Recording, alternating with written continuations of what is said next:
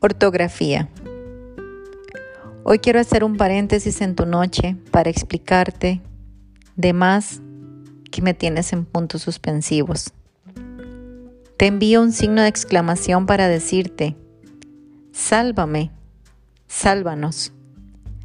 Abro signo de interrogación, esperando que me preguntes, ¿te gustaría ir a tomar una taza de café conmigo?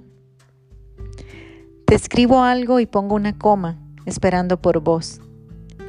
Te envío un punto y seguido para que continúes este romance virtual que no acaba. Me encanta tildar la perfección de tu alma y acentuar lo interminable que es tu sonrisa. No hay forma de no poner en mayúscula la bondad en tus palabras y tu destino.